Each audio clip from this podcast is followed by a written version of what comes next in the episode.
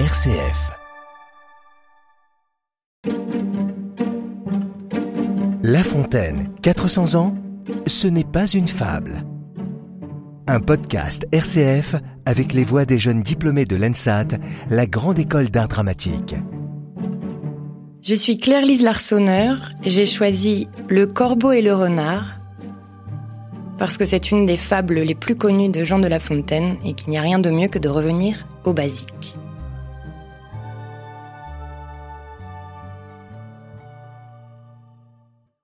Maître Corbeau, sur un arbre perché, tenait en son bec un fromage.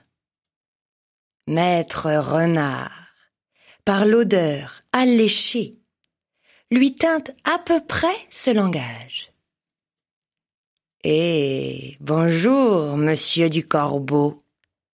Que vous êtes joli. Que vous me semblez beau.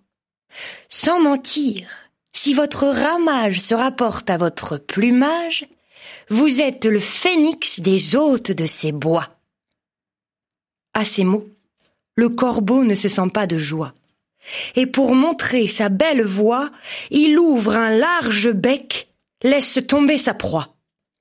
Le renard s'en saisit et dit Mon bon monsieur, apprenez que tout flatteur vit aux dépens de celui qui l'écoute. Cette leçon vaut bien un fromage, sans doute. Le corbeau, honteux et confus, jura, mais un peu tard, qu'on ne l'y prendrait plus.